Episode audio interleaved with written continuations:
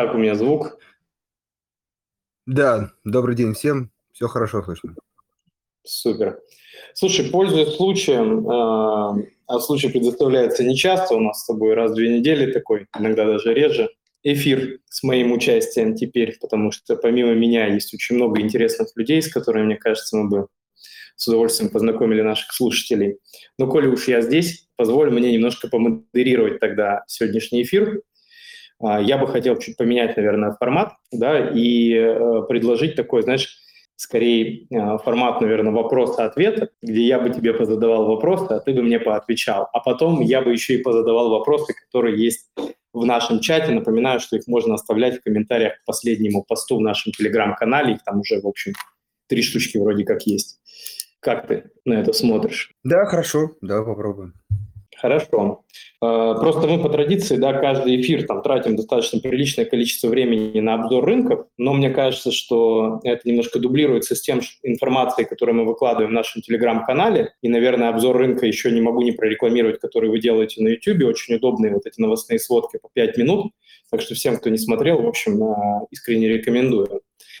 И поэтому сегодня я бы хотел, наверное, знаешь, сразу начать с самого интересного. Вот, вот ты видишь рынок, да, ты постоянно за этим следишь. И как ты считаешь, вот с точки зрения, по крайней мере, последнего подобного эфира, там сколько у нас прошло, две недели, вот какой актив сейчас стал более интересен? То есть на что мы сейчас обращаем внимание в первую очередь? То, то с точки зрения как бы рассмотрения в э, инвестиционной портфеле наших клиентов. Что-то поменялось или по-прежнему мы, так сказать, э, видим, так сказать, облигации, как инструмент, наверное, такой с хорошей ставкой, особенно если касающийся замещающих бумаг. Вот на такой вопрос ответить. Пока Андрей подключается, там, я думаю, что мы все люди в рынке, все за этим наблюдаем. Но вот с момента, как я последний раз э, с подобной тематикой выходил в эфир, как бы динамику показал доллар и евро по отношению к рублю, такую, в общем довольно серьезную. Да, мы завтра, понятно, ожидаем э, изменения ключевой ставки рынок э, консенсус смотрит, по-моему, полпроцента вверх. Соответственно, полпроцента вверх ключа это означает, что ставки по облигациям а, также должны быть увеличены, а следовательно, цена должна быть в рублевом долге а, пониже у бандов. Вот. И я задал вопрос, какие активы, собственно, на горизонте там, последних трех недель были какие-то изменения, на что мы сейчас в первую очередь смотрим. Да, смотрите, еще раз, продолжая тему. В общем, последние полгода, э, скорее всего, это история такого небольшого медленного сползания э, в компании, э, может быть, меньшей капитализации. Вот, потому что, безусловно, до, наверное, 2023 года мы активно говорили о том, что нефтяные компании, Роснефть, Лукойл, Газпромнефть, такие классические плательщики дивидендов были основной ставкой, плюс Сбербанк пусть как бы идея избитая, но еще раз повторюсь, э, что вот у нас был такой глобальный эфир в декабре, и как раз идея года мы называли Сбербанк, но справедливости ради, еще раз, эта идея была у большинства. Но, в общем, она э, сработала, и очень важно, что, на наш взгляд, и Сбербанк сейчас тоже потенциально интересен и остается. Но он вырос, э, уже потенциал меньше, и поэтому происходит сползание в меньшие имена. Например, из последних это было добавление, например, Ренессанс, а, компания, такой страховой бизнес, а, компания, которая как бы ну, в некой степени представитель одного сектора. Такая компания, например, как Селегдар. Это производитель э, ну, золота, там не только золото, еще олово, но, в общем, не столь популярная, не столь известная компания, как, например, Полюс. Вот. Русская культура, справедливости ради, нас и до этого была, но тоже пример небольшой компании. А, ну, опять же, да, вот даже электроэнергетика попала, э, Россеть, Центр Приволжья, на наш взгляд, одна из таких компаний, которая наиболее стабильно платит дивиденды и, собственно, а, заслуживает попадания в портфель, опять же, с учетом того, что крупные компании сильно выросли. А, даже, даже, вот именно такое важное слово, у нас было несколько спекулятивных идей по ВУШу, вот, все они отработали, и темпы, которые взяла компания, и раскрытие отчетности даже позволили нам и эту компанию включить в портфель, потому что все-таки бизнес по выручке а, это, наверное, наименьшая компания вот именно по выручке. Так что основная тенденция – это добавление средних, прям язык не порой сказать, мелких компаний, но, наверное, для частного инвестора это даже кто-то может назвать мелким. В общем, средних бизнесов. Это первая история. И вторая – это точечная история, это история с магнитом. А, магнит нас в некой степени расстроил нас. Вот мы как бы зафиксировали одну, скажем так, отрицательную спекулятивную идею, одна из. Это как раз была по магниту, а, потому что мы ждали дивидендов, но перед тем, как э, пошли положительные новости, компания объявила, э, компании, компании исключили из э, индекса, не, понизили, понизили ее котировальный список, и были риски исключения, вот так правильно, из индекса МВБ. Плюс компания, да, не отчитывалась. В общем, Э, несколько неприятных новостей, которые э, акцию э, сказать, отправили не в наше направление. Вот. А потом, собственно, вот эти истории с выкупом акций, раскрытием отчетности и опять возврат к ожиданию дивидендов. И поэтому вот магнит, наверное, из крупных такая яркая история появления в нашем портфеле. Так, это по акциям, да. И второе, наверное, все-таки добавлю, это еще раз говорим через раз на эфирах про замещающие облигации. Да, они даже немножко снижаются в цене. Раньше были доходности 6, 7, 8, сейчас это уже 7, 8, 9, даже был какой-то момент 10 в зависимости от срока. Но считаем, что для тех, кто хочет инвестировать, кто хочет как бы меньше нести риска потенциального ослабления рубля, не хочет нести каких-то инфраструктурных рисков, вот замещающие облигации, может быть даже облигации в юанях, прям для совсем консерваторов, это то, что тоже должно быть, на наш взгляд, в. Да, понял. Знаешь, как, что по поводу компании капитализации, структуры рынка, э, о чем думал недавно. А, тут заметил в телеграм-каналах активно, так сказать, начали продвигать идею транснефти. Я вот смотрю вопросы, там тоже она периодически а, пролетает, несмотря на то, что дивидендная отсечка была вчера, вот, и бумага там отвалилась на размер дивидендов, и даже немножко там, по-моему, побольше. А, знаешь, что интересно, что бумага высокономинальная, да, то есть одна акция, там, порядка 140 тысяч, если мне память не изменяет, стоит. Вот. И она такая вообще как бы без э, интереса к ним со стороны частных инвесторов. Ну, потому что даже если у тебя портфель там миллион, тебе минимум ее на 14% надо в портфеле вгрузить, да, чтобы там в чем-то поучаствовать. И поэтому как бы вот э, рынок в принципе стал по акциям такой более рваный, особенно в тех вещах, где там капитализация поменьше, где ликвидности в бумаге поменьше, там уже и новости, в общем, активно как-то на них все очень чувствительно, даже не на самые значительные реагируют. Какая-то динамика там нездоровая, транснефть лежит в боку. Ну, то есть такое ощущение, что, в общем, никакого к ним а, интереса со стороны ритейла, отчасти связанного как раз э, с ценой бумаги, там, в общем, особенно и нет. Но при этом, хотя бумага, там, действительно, дивидендная доходность там более чем приличная, плюс у них там тариф проиндексировали, по-моему, процентов на 6 трубопроводный. Ну, но, в общем, мне показалось, что так... В, в этой бумаге специфи... волну поднять не получилось. Ну, слушай, там как бы, да, то есть очень сложно. Как бы, если у тебя там, портфель до 100 тысяч рублей, вообще в нее она плюс еще не маржинальная, мало где там на нее там плечо дают. Вот. Ну, в общем, забавно.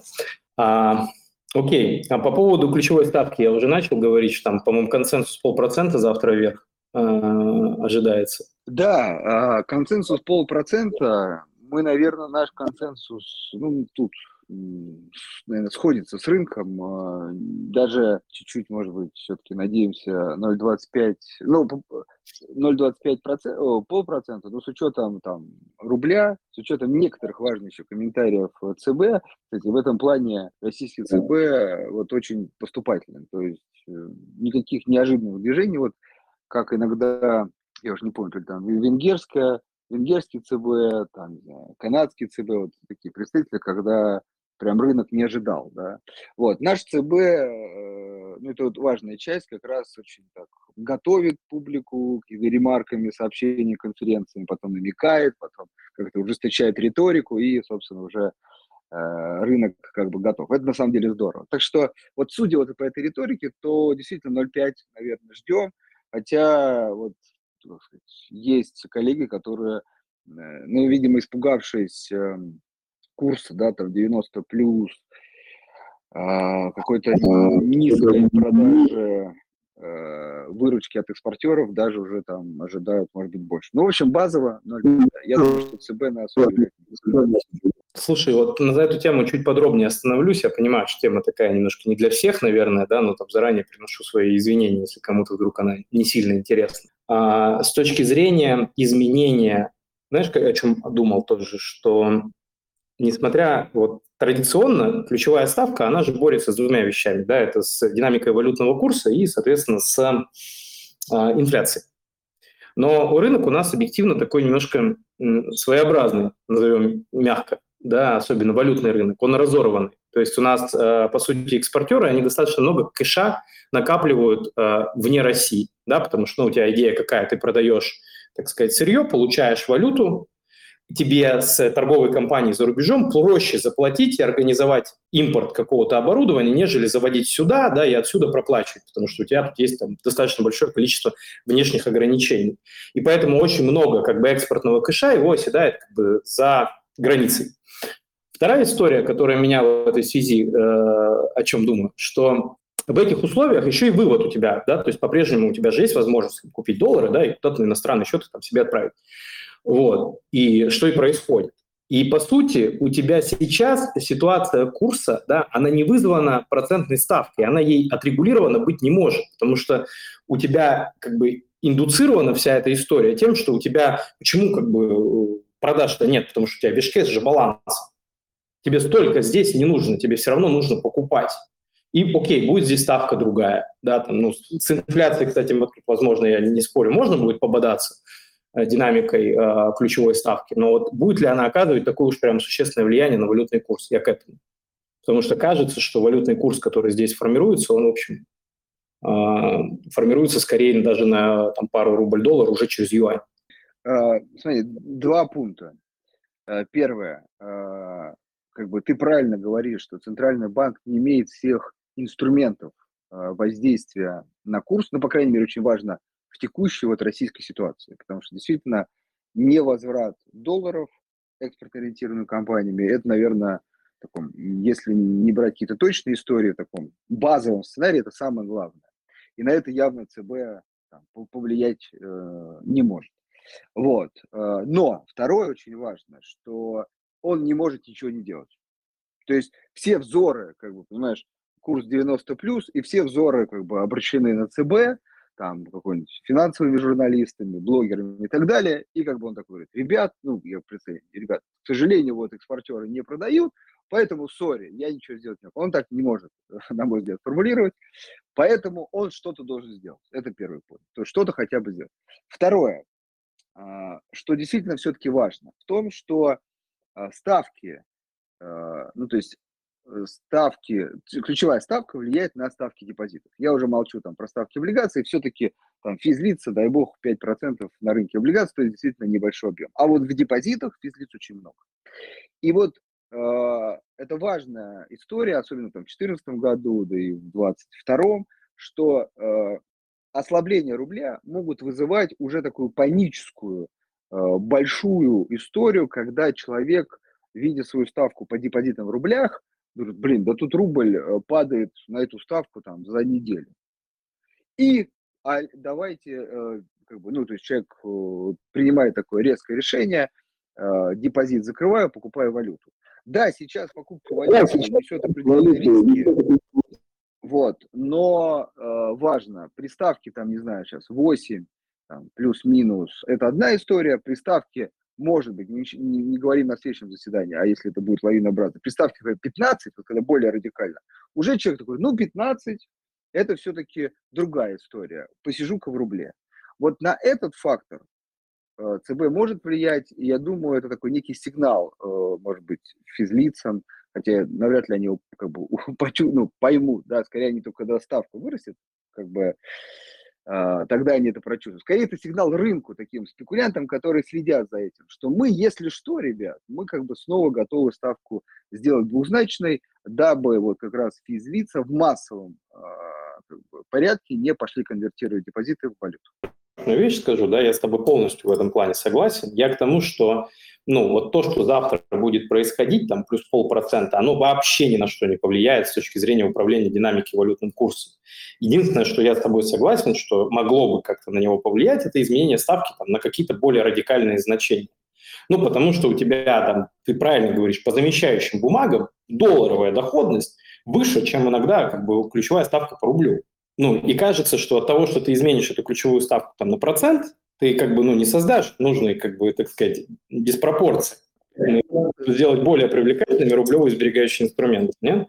Да, смотри, тут только один момент, который, как бы, на мой взгляд, очень сложно посчитать, насколько на российском рынке сохранились такие, знаешь, институциональные а, спекулянты, такие вот, ну вот прям крупный капитал, но который действует очень спекулятивно. То есть, если условно они сохранились, то как бы это их ставка на то, что, ну, условно, а, доллар может продолжать укрепляться, они, соответственно, продают рубль и как бы подогревают ситуацию до того, что это уже как бы, знаешь, как волна пойдет до физлиц, о которых мы говорим, э, снятие из депозитов. Вот на них это может повлиять. То есть это как бы сигнал именно рынку, вот, профучастникам, да, что, ребят, мы как бы готовы ставку повышать. То есть, условно, смотри, такая ситуация. ЦБ еще не видит какой-то паники или ну, пока не ждет с депозитами, но вот именно рыночным э, участникам он дает сигнал, что если что, не надо э, ставить на ослабление рубля. Вот так вот скажем. Я готов как бы, побороться с этим, с этим как бы, движением. И, возможно, это просто даст рублю, ну, хотя бы вот этот убрать навес такой спекулятивный, и э, не расти э, выше 90, может быть, стабилизироваться, уйти ниже 90 и как бы снять напряжение. Вот думаю, что какая-то такая может быть логика.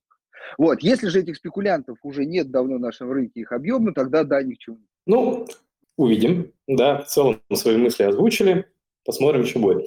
Я продолжу аккуратно вплетать вопросы из чата в ход нашей, так сказать, стремительно развивающейся беседы.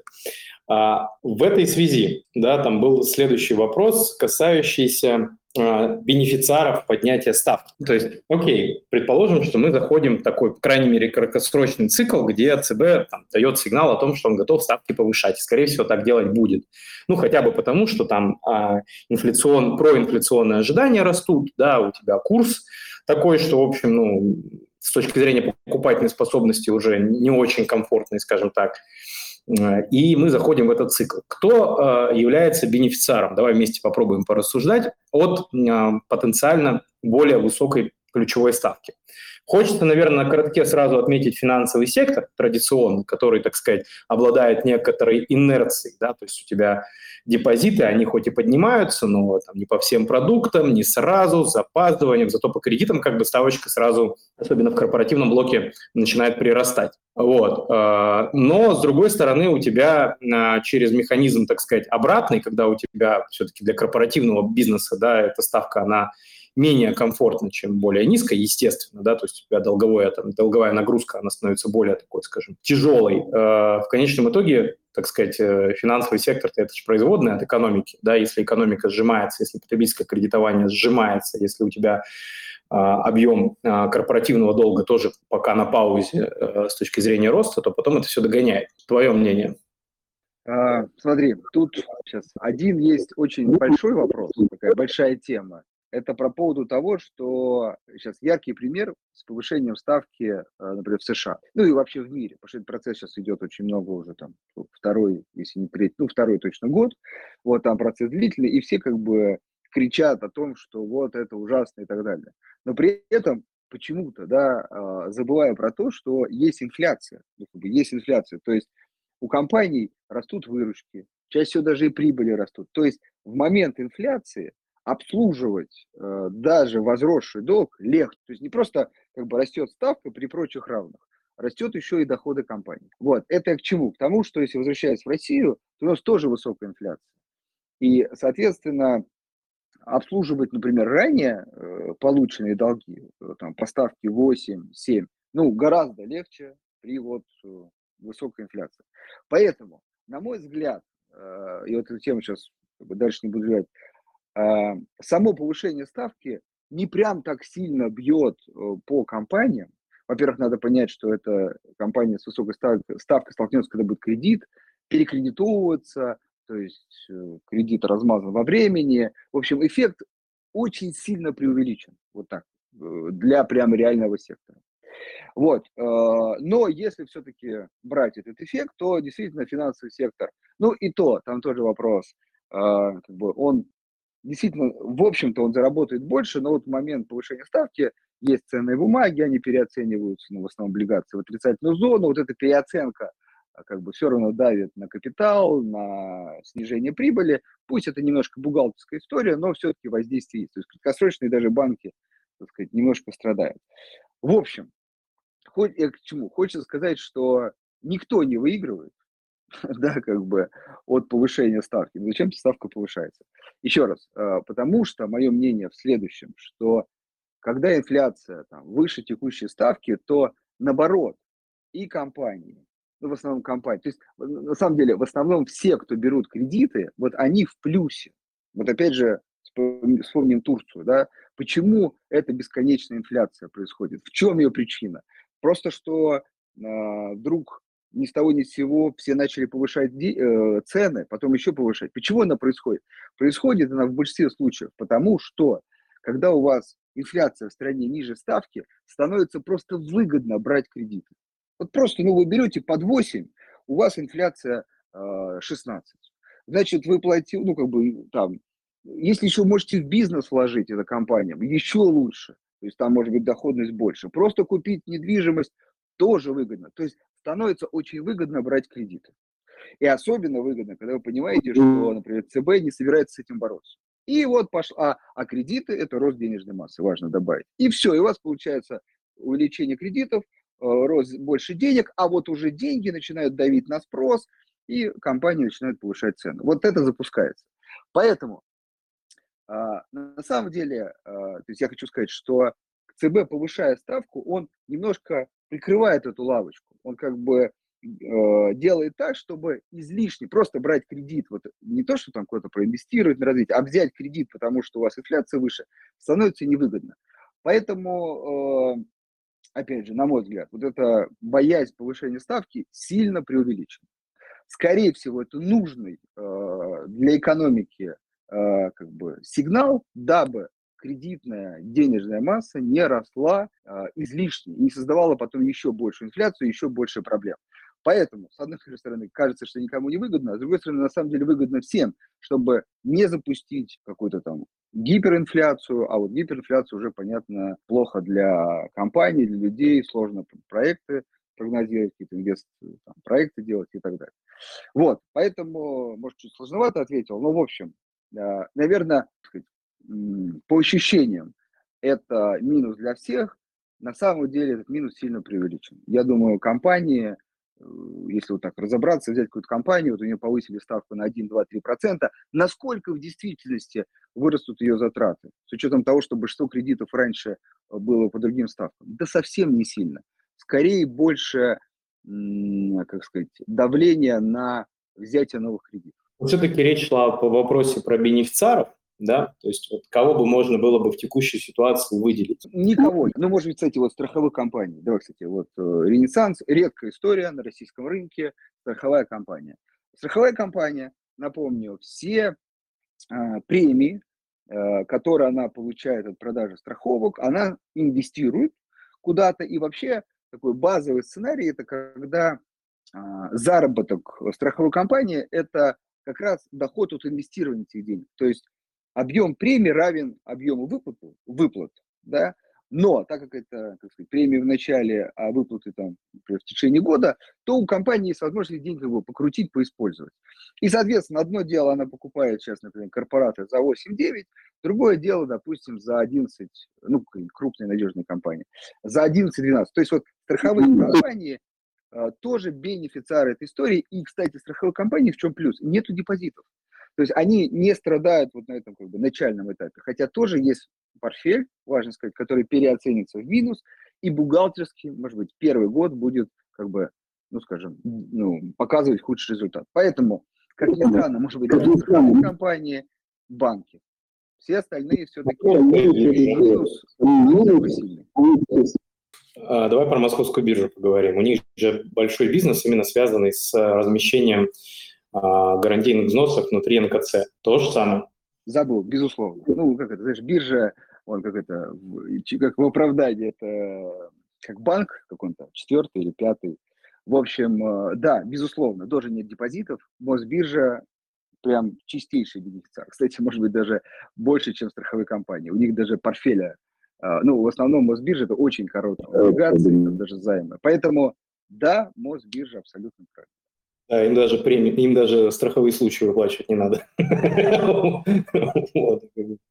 Ладно, чуть двинемся дальше. Я сейчас так вопрос тоже бегло про бегусь. Не стесняйтесь, пожалуйста, если...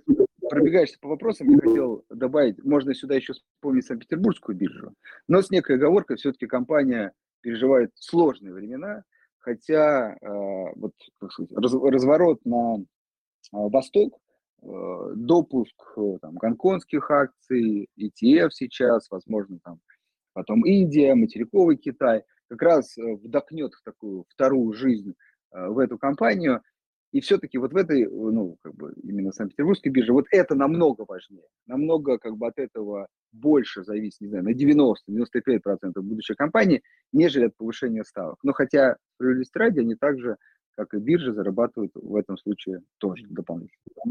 Евгений пишет, что мы утомили. Ну вот, я не знаю, но там, слушатели там подскажите, все, если эта тема не интересна, предложите на тему, которая, собственно, всем кажется более, так сказать, э, перспективной с точки зрения обсуждения. Вот, на мой взгляд, важные вещи проговариваем. А я тут еще, знаешь, такую вспомнил а, нашу одну из задач этих всех эфиров. Это такая образовательная функция. В каком аспекте ее хотел затронуть? Да?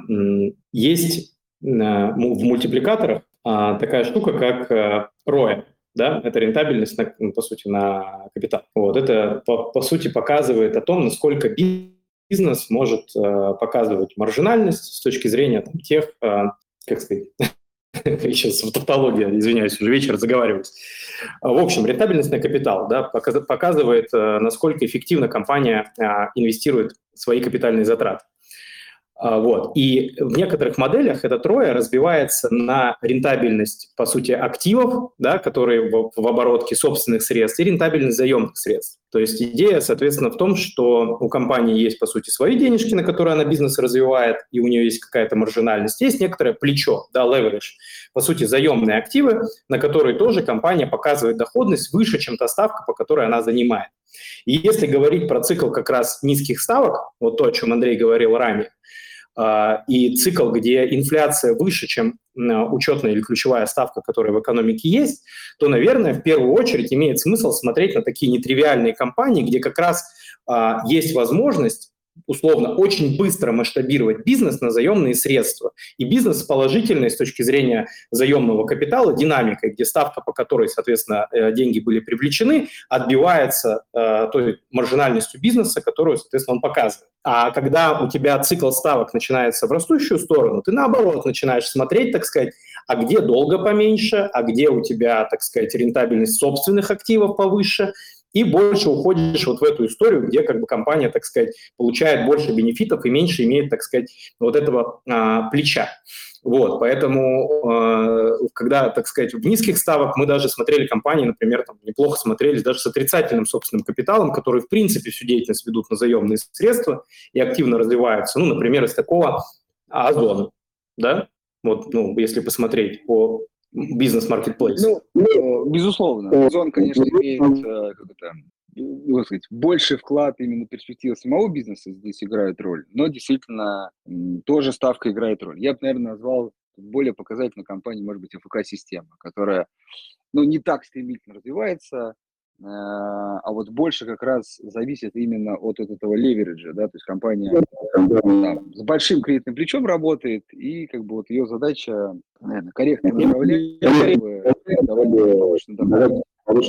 я Озон приводил в пример того, что вот э, на, собственно, там, по состоянию на, на сегодня, на вчера, да, когда ставка ниже, чем, собственно, там инфляция, чем а, потенциально а, как бы и выгодно брать, то имеет смысл, там, например, на краткосрочных там, портфелях да, посмотреть компании, которые, собственно, залевереджены, но с таким, с, как бы, с хорошим апсайдом с точки зрения масштаба.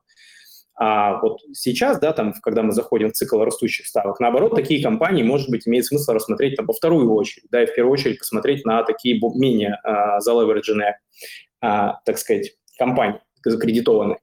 Вот, я, я только к этому, как бы, эту историю вспомнил. Ну, ладно, образовательную функцию выполнили, а, про эту я, историю рассказали. Я, э, да, добавлю немножко тоже, вот, на зон ты сказал чуть-чуть практичных историй. Вот, наверное, а, там а, строители, вот самолет, который, но все-таки в нашем портфеле есть, и считаем, ну, что, там, по крайней мере, первое полугодие подтвердило, что люди даже как бы чуть с меньшей льготами берут кредиты, берут ипотеку, и эта компания динамично развивается. Но вот как раз повышение ставок, наверное, знаешь, тут э, э кто проигрывает, проигрывает в большей степени, вот так назовем. Вот, кстати, строители, со счет того, что ипотека там 70-80 уже может быть и больше процентов от продаж. Вот тут как раз, ну и с учетом текущей ситуации, опасения, наверное, максимальные все так тоже хотел эту тему затронуть, что, наверное, можно выбрать, как бы, если мы выбрали фаворитов, ну, как, по крайней мере, попытались это сделать, да, и там подсказали, какие компании могут чувствовать себя лучше рынка в этой ситуации, то те, кто будет хуже, чувств,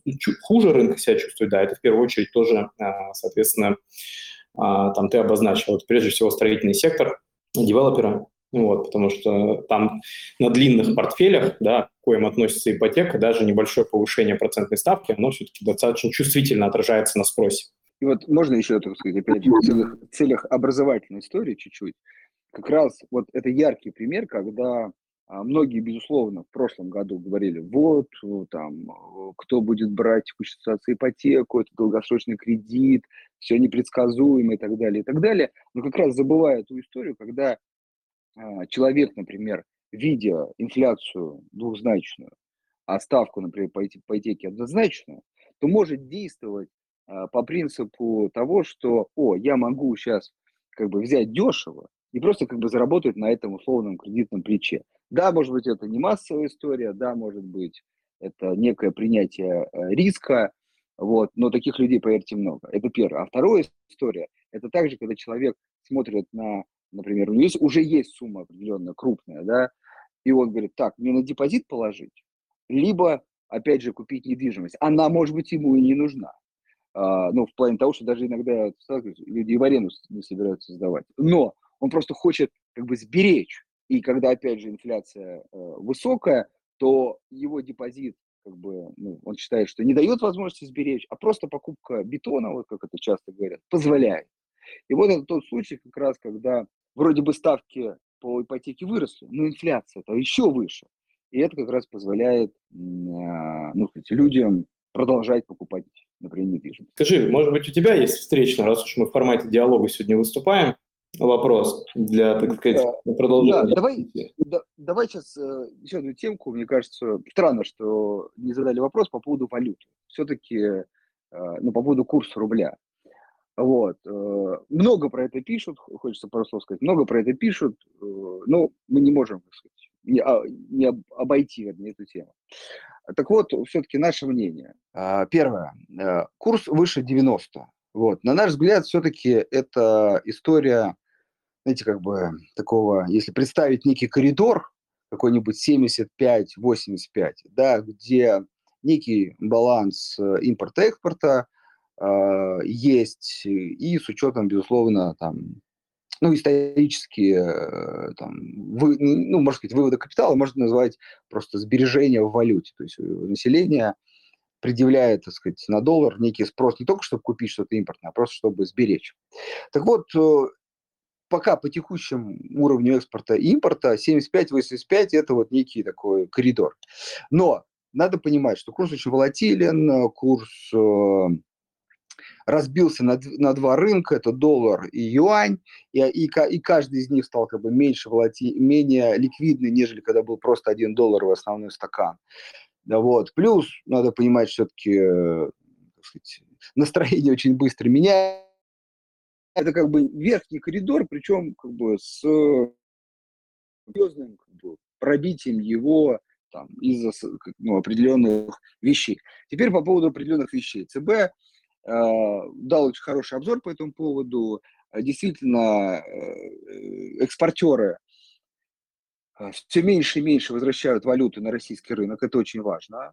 Там последняя цифра была 7 миллиардов э, э, долларов, при том, что там, предыдущий был 9, а когда доходил 12, 15 и 20. То есть почувствуйте разницу. То есть притока валюты. А, плюс импорт практически полностью восстановился. И вот, если кто помнит, смотрел нас э, там, наверное, лето прошлое, когда курс был 60 и так далее, даже там весна, лето, мы говорили, ребят, импорт восстановится, никуда мы от этого не денемся, еще хуже, он восстановится по новым ценам. И как бы он увеличится не потому, что стали больше импортировать, а потому что ценник теперь э, за импорт стал выше. Вот это именно сейчас и происходит. То есть экспорт э, ну, правильно сказать, не, не сокращается, а как бы э, экспорт примерно на том же уровне, а вот э, валюта от экспорта приходит меньше. А импорт, собственно, восстановился и даже в, цен, ну, в ценовом больше. И вот отсюда мы получаем 90 плюс. При том, что когда-то было 60.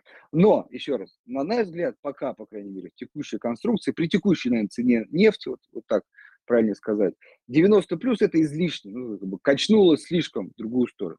Поэтому, э, может быть, в ближайший месяц-два, это не, важно, не завтра, не в неделю, то есть, ну, может, и через неделю завтра учить, но именно такой все-таки э, интервал времени. Ждем ниже 90, особенно важно, при каком дисклеймере, при цене на нефть, ну, ладно, там, может быть, 80 плюс вообще отлично, а скорее хотя бы выше э, 70. А, потому что вот если все-таки поедут цены на нефть и другие а, там, commodities, но все-таки нефть основное, то тогда да, тогда уже 90 плюс становится, тогда уже этот коридор смещается. Пока мы считаем еще раз излишнее, как бы такое, ну, как это, как это было, в какой-то момент 100 плюс, как бы качнули в одну сторону, потом 60 минус в другую сторону. Вот сейчас 90 плюс, как бы качались слишком в эту сторону, может быть, это такое, знаете, как бы нахождение какого-то коридора, какого, ну, и волатильность снизится. Но хотя это больше от геополитики зависит. Поэтому 90 плюс, четко формулируем свое мнение, пока кажется излишним. Поэтому ждем к концу года даже вот так, э, ниже 90. Но при нефти 80. Э, Если кто-то спрашивает, а что с нефтью? Нефть на самом деле как раз тоже ждем 70-80, по ШАПЕК и, кстати, Россия тоже э, придерживаются политики при снижении нефти, сокращаем э, продажи, это позволяет рынку как бы, ну, не снижаться. Плюс очень важно, надо не забывать, часто спрашивают вопрос, почему ОПЕК снизила, Россия снизила, а нефть там, не отыграла. Еще раз, снижение происходит не сразу, то есть вот объявили и вентиль закрыли. Там месяц-два еще тут ну, неофициальные данные, может быть больше, то есть этот процесс растянут во времени, эффект не сразу. Вот, поэтому, а, как сказать, это не работает в моменте. Вот, это по валютному курсу. Чуть-чуть дополнил, да, с точки зрения, ну, я совсем, опять же, согласен, э, что выше было сказано, я бы дополнил это рынком акций. То есть всегда надо понимать, что если валюта закрепляется достаточно высоко, да, и этот коридор все-таки по тем или иным причинам э, окажется выше, чем, например, мы планировали, то это позитивно скажется на рублевой переоценке, прежде всего, экспортеров. То есть в конечном итоге, несмотря на то, что компании могут накапливать кэш там, на внешнем контуре, несмотря на то, что там, они не заводят всю выручку для продажи здесь, так или иначе на бизнесе это сказывается позитивно, да, то есть прикурсовая переоценка, она все равно должна отразиться в цене. Поэтому если вы рассматриваете себе портфель э, ценных бумаг, то такая ситуация с высоким э, курсом доллара и с низким курсом рубля, она должна позитивно отыграться в ценах э, экспортеров, прежде всего, сырьевых. Вот, поэтому ответом на это может быть еще и вот э, такое инвестиционное решение, на мой взгляд. Да, Дим, э, еще чуть-чуть продолжая эту тему, как раз вот прям резюмируя, вот если говорить про фондовый рынок в целом, то как раз некий позитив от рынка такого, знаешь, постдивидендного периода, то есть весной росли на дивидендах, на чем сейчас растем? Вот именно на 90 плюс, да даже 80 плюс, поймите, а, дает возможность а, российским компаниям, ну, вернее, сейчас так сформулирую, дает возможность экспортно-ориентированным компаниям расти. И вот вторая важная мысль, которую не раз я говорил, о том, что часто тоже читаю различные мнения по поводу того, что действительно у российских компаний выросли затраты на логистику, выросли какие-то издержки, там где-то нужно новые рынки, дисконты давать. То есть все эти минусы перечисляются. И как бы делается вывод, что, ребят, поймите, 23 год, 24 будет все хуже и хуже для компаний. Забывая одну важную составляющую, что как только у наших этих крупных компаний эти проблемы, соответственно, э, сокращается экспорт, на это реагирует рубль, и, и слабый рубль позволяет существенно, очень важно, существенно облегчить эти э, издержки. То есть по факту переложить их там, на потребителя. Яркий еще раз пример – это 2014 год, падение нефти там ниже 30 были, и иностранных. Иностранные прям в полной мере ощутили как бы, снижение цены на нефть. Российские же нефтяные компании, там, кажется, даже выручка выросла, может быть, немного прибыль снизилась. Поэтому ослабление рубля – это как раз такой некий демпфер для, в первую очередь, российских экспортно-ориентированных компаний, который как бы отражает их проблемы. отражая их проблемы, позволяет им э, как бы, э, ну, как бы финансово легче их переносить, потому что условно нефть там, не знаю, на 10%, а рубль на 20%. И в итоге даже компания в большем плюсе. Это надо учитывать. Да, кратенько. А, по вопросам, наверное, пройдемся. Андрей, да, у нас уже э, трансляция близится к завершению. Я сначала иду по транснефти. Мнение. Ну, во-первых, там а, были дивидендные выплаты, прошла отсечка по ним. Соответственно, тариф, как я и говорил, там подняли на 5%, поэтому если вы в долгую хотите зайти в компанию там, со стабильными дивидендами, кажется, сейчас неплохой период, потому что дивиденды в следующем году а, должны быть выше, а цена, собственно, из-за дивидендного гэпа просела. Вот, поэтому а, кому такая история подходит, не ИР, но посмотрите. А, что за дела происходят на рынке? А, передел собственности Магнит, Полюс, Балтика. Как-то будем комментировать Магнит, Полюс, Балтику? ну да, давай. Так, магнит, там как бы ну, нет вроде передела собственности. Наоборот, для российских акционеров это позитив. Выкупают у иностранцев. Ну, если там, конечно, э, непонятно, что с этим пакетом будут, если никому не продадут, то как минимум при распределении дивидендов э, участвовать в этом будет на 20% меньше акционеров, и как следствие э, ну, то есть как бы, размер дивиденда в рублях можно на 20% вырасти. Вот. Но даже без этого, там как бы, дай бог, чтобы магнит вернулся к дивидендам, и без этого они должны быть очень существенны. Потом, э, так, Балтика. Ну, с Балтикой эта история, как там Юнипро, э, там забыл еще одна компания. Ну, то есть это, в общем, когда, я предполагаю, как бы, иностранный акционер, да, не спешит, что-то там размышляет о продаже, может быть, цена не устраивает, собственно, государство такое принимает волевое решение, как бы, ну, давайте пока это не забрать актив, да, вести управление акционером, пока иностранцы э, остановятся, остаются, да, юридически. Вот, но дабы как бы, компания продолжала работать, не было никаких историй по сокращениям производства и так далее, ну, тут некая действительно безопасность э, присутствует, поэтому, ну, принимаются такие меры. Почему там, здесь сейчас, почему не месяц назад, почему не, не например, еще бы месяц подождать, не знаю. Это наверняка уже внутренняя переговорная позиция. Вот, а третья компания какая была? Кстати, неплохой актив а, с точки зрения как бы валютного курса и стоимости золота в целом. Ну, вот, вполне себе. Вот, э, да, но с полисом все-таки э, мы посмотрим, мы дождемся там 15 августа, кажется, когда будет закрыта эта история. Но тоже многие про это написали, как бы очень Э, как бы странное совпадение, да, доля одного там крупного игрока 29,9, конечно, около 30%, и выкуп 30%. И при этом участие в этом выкупе как бы, по мере поступления заявок, да, причем заявки очень. Ну, то есть очень как бы, как бы большая вероятность, что поучаствует там один игрок, ну и может быть еще кто-то, да, если там успеет. Э, вот. Если это будет так, ну, к сожалению, это неприятная российская практика отношения к миноритарным акционерам. Вот. Ну, наверное, не новость, да. Вот. Ну, все равно неприятно. Но э, смотрим. В общем, э, в общем поговорить. А, повтори, пожалуйста, не услышал. Не услышал. Говорю, что надо будет коллег из э, полюса попробовать на эфир вытащить и переговорить на эту тему. Слушай, хорошая идея, хорошо, да. Попробуем. Так, попробуем. Как там мост? Все так же. А, пока, без, к сожалению, без изменений. Но там не хочу забегать вперед, мы там думаем над одним вариантом, если, в общем, он э, валиден, если он всех устроит с точки зрения там, регуляторной практики и все остальное, может быть, до конца года можем на эту тему что-то предложить. Да, вот как раз э, пользуюсь случаем, да, видишь, у нас иногда получается эфир как способ обсудить вопросы. А, от меня вопрос, действительно есть интересный, мне кажется. Мелькало несколько раз история о том, что ЦБ рассматривает вариант, я так понимаю, на доходы, которые скапливаются на счетах С, на них выкупить у российских э, акционеров застрявшие, замороженные иностранные акции. Вот на твой взгляд, может быть, что слышал, насколько эта история возможна, если возможно, сколько она продвинулась, сколько она уже в проработке, вот, и, может быть, даже какие-то ожидаемые сроки, когда это может реализоваться. Или что-то подобное. К сожалению, ну, инициатива, наверное, хорошая в целом, да, если так вот объективно рассматривать. А, с точки зрения практических шагов по реализации, то есть, ну, пока, в общем, никаких консультаций на эту тему не проводилось, поэтому сказать, что это может быть сделано быстро, я бы не смог.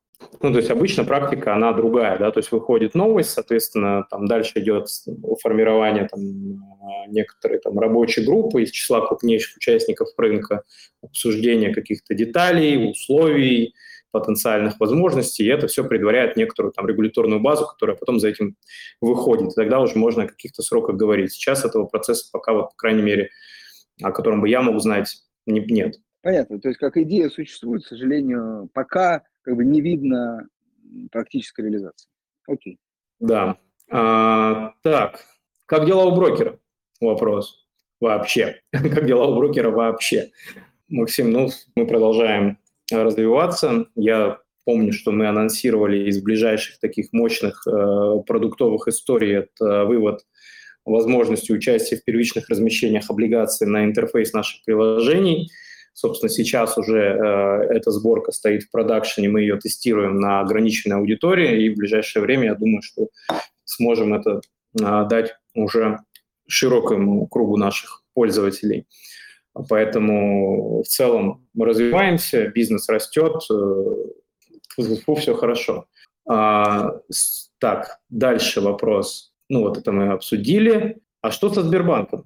Акции три месяца в одном диапазоне. Ну, э, собственно, что, в общем, так, так бывает. Это некоторый вариант нормы тоже есть. То есть компании, ну и вообще акции в природе своей, это не всегда там растущий или корректирующийся инструмент. Иногда бывают достаточно длительные такие диапазоны внутри достаточно узкого э, диапазона волатильности. Поэтому с точки зрения самой компании и э, там, ее перспектив, на мой взгляд, по-прежнему все очень и очень неплохо с точки зрения как бы цены, но действительно бумага достаточно серьезно э, выросла, и такой период затишья – это нормально после достаточно бурного роста. Андрей, может, ты добавишь что-то? Да, я думаю, еще раз, четко, мы считаем, что даже по текущим ценам Сбербанк э, э интересен, это, перспективен. Э, период затишья, я думаю, связан с тем, что там главный драйвер – это дивиденды. Дивиденды выплачены, дивидендный период прошел, до следующего еще далековато. Поэтому одни условно не спешат продавать, потому что уже ждут дивиденды по итогам там, 2023 года, а другие не спешат покупать, потому что эти дивиденды будут, ну, скажем так, еще не скоро. Вот и, ну, как бы, и других каких-то факторов, влияющих на рынок, нет, поэтому эта бумага спокойно отстаивается, на наш взгляд, э, для до следующего, перед следующим ростом. GEMC, это же Европейский медицинский центр, правильно? Это он, да. Вот. В свое время мы рассматривали как раз, что это такой премиальный сегмент медицины. А, цены достаточно близко коррелируют с... А, они вообще одно время чуть ли не в евро прайсили. И в этом смысле как бы спрос на эти услуги, он достаточно стабилен. При этом при курсовой переоценке выглядит неплохо, но надо там детально посмотреть. Я за этой компанией там пристально не наблюдал, надо освежиться. Да, Слушай, ну дальше пошли уже э, прям эмитенты. Давай прям в двух словах. Да, нет. Наверное, как-то так, потому что иначе не успеем. А, эмитент Россети Центр Приволжья. Вероятность присоединения компании к ФСК, прекращение выплат дивидендов. Что мы по этому поводу думаем? Ну, ничего, ну, как бы, как какой-то риск, знаете, сейчас быстро, да. Это про любую компанию что-то такое можно сказать. Вдруг что-то случится. Пока э, не видим каких-то рисков, дивиденды есть, э, ну, планируются. Наверное, главный, скорее, риск – это то, что вдруг ФСК будет своей дочерней структуры деньги забирать не через дивиденды, а через займы. Вот, наверное, более осязаемый э, риск, который мы видим. Но, опять же, э, пока к этому не идет. Россети, Центр Приволжья, продолжает платить дивиденды. На наш взгляд, из сетевых компаний наиболее высокие. Поэтому не боимся этого. Энергетики, знаешь, у меня всегда такой, как это, не то что скепсис, да, но для меня это всегда ну, там, компании второго, третьего выбора. Почему? Потому что тарифы прибиты, инфляция есть, в костах она все равно рано или поздно как бы будет, а, так сказать, учтена, а, собственно, там тарифы социальные все-таки истории, да, и а, как бы у тебя по, по выручке ты ограничен, снизу тебя давит, ну, в общем, не знаю. А, хотя, конечно, там внутри сектора можно повыбирать. Да, но тут, наверное, в Россетях центр привозит еще немножко ценой компенсировано, но а знаешь, интересная была тоже новость, не знаю, но пока не дошло до реализации, это а, в тариф заложить дивиденды. То есть когда-то была такая громкая история, когда глава Россетей, кажется, заявил о том, что, ребят, вот вы про дивиденды меня спрашиваете, вы знаете, что в тарифе нет такого пункта, ну, как бы вот в расчете тарифов нет такого статьи дивиденд, а вы меня про нее спрашиваете. Вот, ну, бурно обсуждали. И вот тут как бы появилась какая-то инициатива заложить то есть, э, ну, то есть вот люди просчитали все, говорят, и, например, 10% дивидендов. Инициатива очень хорошая, кстати. Но пока до реализации не дошло. Да. Э, Сигежа Алроса. Э, Сигежа. 90 плюс курс. Это просто отлично. Классно для этой компании, позволяет им много чего сделать хорошего. Но высокая закредитованность. Вот два этих факторов. Но на наш взгляд, 90 плюс, ну даже еще раз я повторю, 80 плюс, это намного лучше, нежели закредитованность. Поэтому Сигежа в нашем портфеле, но это не история дивидендов э, там, год-два, это скорее постепенный делеверидж, то есть сокращение долга, нахождение новых рынков, и, например, на горизонте 2-3 года как бы это станет все больше очевидно, что вот возвращаются их дивиденды. Но поставить можно сейчас. Сейчас это не заложено в ценах. Поэтому если компания пойдет по этому пути делевериджа, то акция будет расти, несмотря на, на отсутствие или очень минимальный дивиденд. А Салро, по Алросе что скажешь? Да, по Алросе очень простая история. Это такое уже немножко, как бы, может быть, заезженное нами, по крайней мере, точно. Это ожидание дивидендов. Вот, как, кстати, Магнита. Просто вот, вот объявят компания дивиденды, и сразу мы как бы получаем то, что ждали. Рост курсовой стоимости и дивиденды. Дальше вот это я надеюсь, как Алроса не слышит, можно выходить. Да, а, вот ну, просто ожидание дивидендов. Верю, не верю. К сожалению, тут больше ничего добавить. Хороший, кстати, вопрос. Э, ГМК на риске никель или столевики? А, ну, мне ГМК очень нравится, да, то есть с точки зрения как бы там а, себе в портфель, без, понятно, без индивидуальной инвестиционной рекомендации. Базовое сырье хорошее, спрос на него в мире устойчивый, доля в компании в экспорте этого сырья высокая, общемировая, а цены все, естественно, в иностранной валюте, что при таком курсе, как бы сказывается, там прям очень хорошо. Программа капитализационная, да, и вопрос по дивидендам, это, наверное, то, что как бы в другую сторону смотрит, но ценник, на мой взгляд, сейчас в рублях более чем комфортный на эту компанию, посмотрите. Столевики, на удивление, ММК недавно, по-моему, отчитывался, и отчет был прям хороший. То есть там в целом все достаточно неплохо.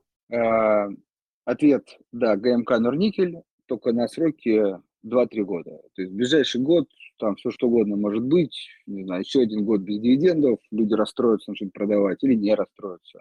Поэтому этот период надо пережить. А, металлургия.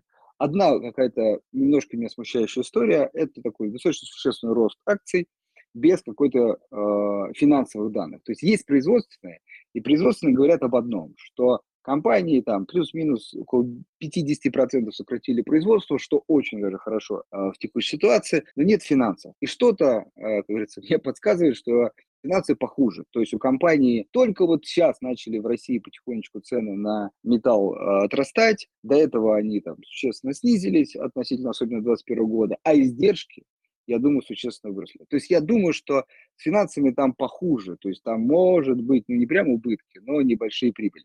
Поэтому компания, додумываю, как есть, э, идет таким интересным способом. Она как бы говорит рынку, смотрите, у нас с производством все хорошо, а финансы, наверное, покажут, когда сейчас цены чуть отрастут, они станут получше. И он говорит, а вот и финансы уже хорошие подъехали. То есть сейчас не, не пугают рынок плохими финансами. Вот. Э, но вот нам так кажется. И поэтому, э, ну, вернее, они даже когда будут хорошие финансы, все равно, на наш взгляд, как минимум текущие цены ну, как бы справедливо оценивают компании. Мы здесь не видим потенциала роста. Даже, может быть, какую-то немножко завышенную цену. Так что ГМК. Да, так что пары ГМК. Лукойл или Новотек? Я за Лукойл. Ты... А, да нет, ну тут, вот тут и то, и то есть в нашем условном таком модельном портфеле. Лукойл просто стабильная дивидендная история, Новотек с как бы, перспективой даже такой некой компании роста. Поэтому я тут не надо выбирать, купить и то, и то. Евро, естественно. А, Мечел в новостях был, соответственно, э, освещен иск Газпромбанка компании Мечел. Вот. Ну и в целом а, мнение. А, ну, я думаю, что все, что ты говорил про столевиков, здесь тоже справедливо. А, да, но здесь только добавьте большой долг, да, вот, собственно, как это, проблемы которого и вылазят, да, вот э, очередным образом. Не знаю, все-таки Митчелл, на мой взгляд, получил просто какой-то подарок судьбы за счет э, конъюнктурной ситуации, когда цены на газ, а как следствие на уголь сильно выросли, как бы находясь в тяжелейшем положении, компания получила огромный приток выручки, прибыли на год-два, вот. Я уже, честно говоря, давно не смотрел прям вот пристально мечел. Насколько им помогло это сократить долг, вот, но думаю, что не сильно. А, поэтому это всегда какая-то спекулятивная история, что вот, может быть, выплатят дивиденды, не направят это на гашение долга, хотя долг огромный. И вот это гадание, выплатят, не выплатят. Исключительно такие спекулятивные истории. Долгосрочки, особенно мы сегодня говорим про повышение ставок, это огромный долг. И цены на уголь, кажутся, кажется, уже э, ну, возвращаются к до кризисным, то есть до, ну да, до кризисного, Поэтому хорошие времена, такой пир заканчивается, а похмелье да, возвращается. То есть большой долг так и остался. Да, два вопроса. Один про выбор между акциями «Газпрома» и их вечными облигациями. Это просто, мне кажется, очень разные истории. Честно говоря, очень сложно сказать, что из этого выбрать. Вот, наверное...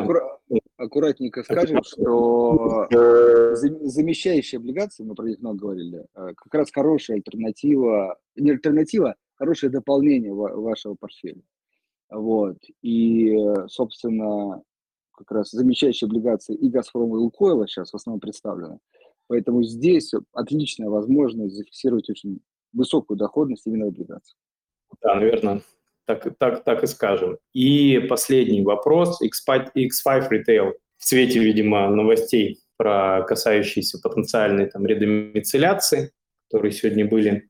Ну, э, да, смотри, э, раньше мы как бы, вот, ну, мы, условно, как это, аналитический отдел да, ГПБ инвестиций, АДР плюс-минус одинаково относились, говорили про э, иностранную прописку, про эти риски, про переезд и так далее. Сейчас, ну, немножко с учетом новостей, тенденций, мы разделяем теперь э, немножко э, ну, вот эти АДР на, смотрите, э, собственник, это очень важно, как бы в России или не в России. Это очень важно. Например, проблема Яндекса. Вот, э, ну, X5, как бы вы поймете, да, вот проблема Яндекса, да, понятно, что собственник хочет, как бы, текущий владелец хочет, как бы, развивать бизнес за рубежом.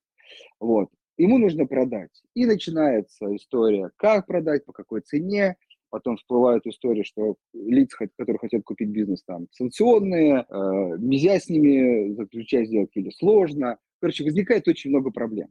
Но самая еще раз большая проблема, что э, главный акционер как бы ну, хочет э, развивать, в общем, зарубежный, продать российский. И это отличает, например, теперь X5. Пусть там даже, наверное, еще диалога не идет, а может идет, мы про него не знаем. и, а, X5 Яндекс, вот, например, не знаю, там, Полиметалл, эти истории, да, от, от, например, там, Озона, э, Global Trans, а, ну, там, мать и дитя немножко своя история, не знаю, кого там, может, э, забыл. Ну, а, от Русагра, вот еще крупная, да, компания. От этих отделяет, ну, кстати, Тиньков может туда тоже знаю. То есть тут бизнес России, собственник в России, все планы в России, только надо переехать. Понятно, там есть наверняка у этих компаний тоже иностранные владельцы, э, как бы права которых тоже как бы хочется как-то учесть. Но главное, что основной мажоритарий тут и с мыслями как бы тут. А там другая история. И вот эти, на мой взгляд, акции депозитарной расписки несут большие риски, нежели ну, другие. Поэтому X5 классная компания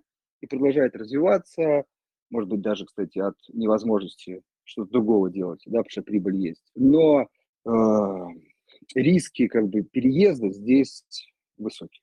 Что, будем закругляться. Итак, мы немножко перелимитили. Спасибо огромное всем, кто нашел время нас послушать. Надеюсь, это было для вас интересно и полезно. Вот. Э, также напоминаю, что все сервисы, где можно по нас послушать, мы там есть. Вот, поэтому слушайте в записи и будем на связи. Всего доброго, хорошего вечера. До свидания.